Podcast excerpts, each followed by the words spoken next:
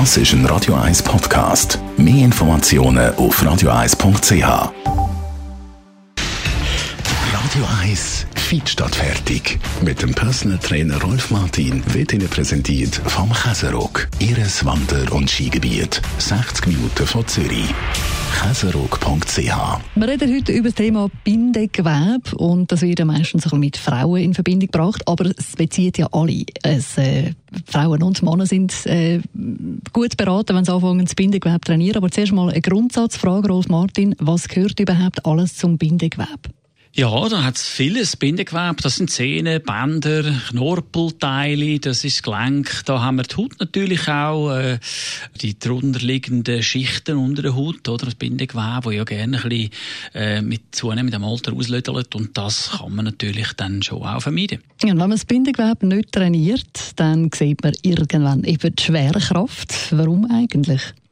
Äh, der Körper neigt dazu, mit zunehmendem Alter einfach ähm, schlaff zu werden. Das ist mal bildlich gesprochen, schlaff. Es hängt dann irgendwann halt alles, oder? Also jetzt, wenn wir ein Beispiel nehmen, bei den Frauen vielleicht eher bei den Brüsten, bei den Männern so ein bisschen den Bauch und im Gesamten dann mit, äh, mit dem Älterwerden auch das Gesicht, ja, dass da plötzlich so ein bisschen die Konturen anfangen abwärts, sich abwärts bewegen. Und darum äh, muss man schauen, dass man dem vorbeugen kann, indem dass man einfach mit Training, und das ist äh, bewusst Muskelkrafttraining, eben die drüberliegenden, schwächer werdenden Bindegewebe wieder stärkt. Mhm. Training ist wichtig, hast du gerade gesagt. Wie macht sich das bemerkbar, wenn man regelmäßig trainiert?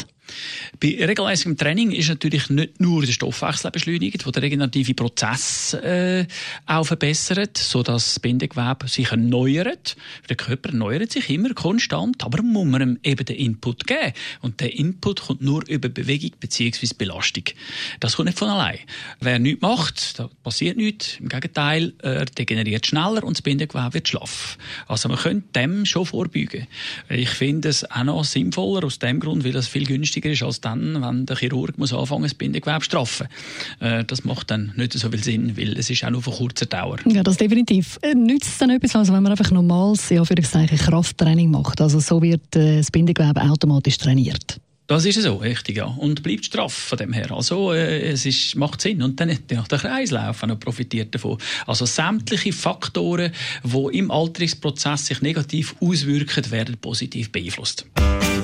Rolf Martin, unser Fitness-Experte, immer am Freitagmorgen hier bei Radio 1. Das ist ein Radio 1 Podcast. Mehr Informationen auf radio1.ch.